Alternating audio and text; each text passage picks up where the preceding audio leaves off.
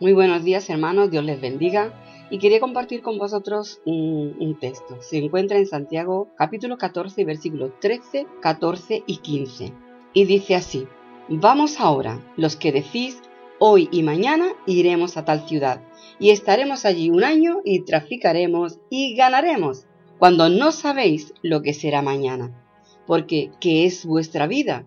Ciertamente es neblina que se aparece por un poco de tiempo y luego se desvanece, en lugar de lo cual deberíais decir, si el Señor quiere, viviremos y haremos esto o aquello. Ciertamente estamos en un mundo en el que nos gusta ¿no? planificar todas las cosas de antemano. Y es lo mejor, ¿no? Porque no, no puedes emprender un viaje sin saber dónde, cómo ir, cuánto tiempo, dónde te alojarás. Siempre uno procura, ¿no? Planificar las cosas. Vas a hacer algún negocio, pues siempre tú te planteas, ¿no? Los pros, los contras. Y siempre uno está haciendo planes. Pero bien deberíamos de pensar en una cosa. ¿Estamos haciendo planes para el viaje más importante de nuestra vida? Porque es cierto que podemos planear, podemos planificar cosas. Luego resultarán mejor o peor. Saldrán bien, saldrán regular o puede incluso que salga mal.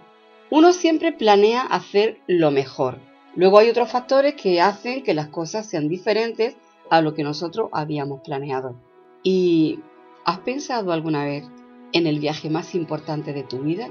Porque al fin y al cabo todo lo que se planea para aquí, pues aunque salga bien, bien, bien, bien del todo, pero es pasajero. Como hemos leído, es como neblina que pasa.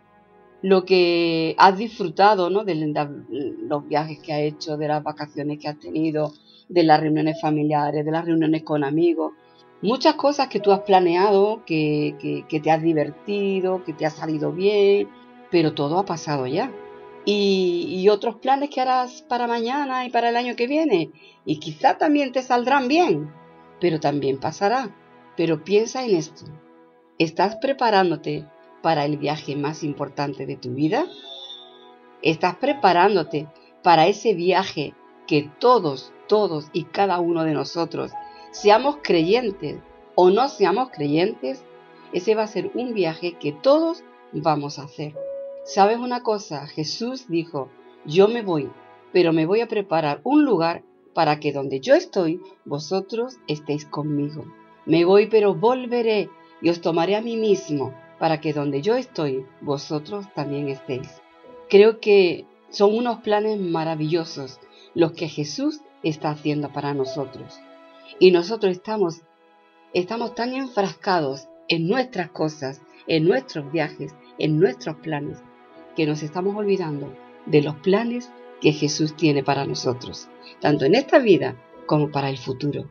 Creo que debemos sentarnos un poco, meditar en esto y pensar si realmente nos estamos preparando para ese viaje, si nos estamos preparando para estar en ese lugar maravilloso que Dios está preparando para nosotros.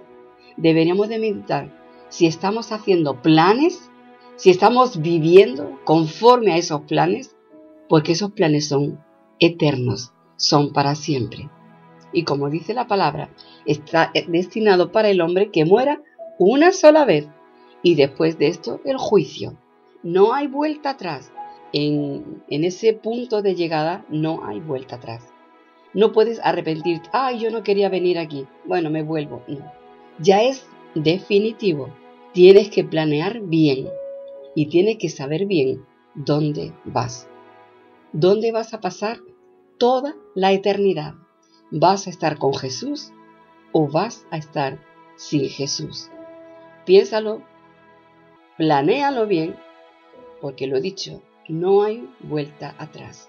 Es algo totalmente definitivo. El Señor quiere que te vayas con Él. Y Él ha hecho todos los planes para que te vayas con Él. Pero depende de ti. Así que con esta meditación te dejo y que Dios te bendiga.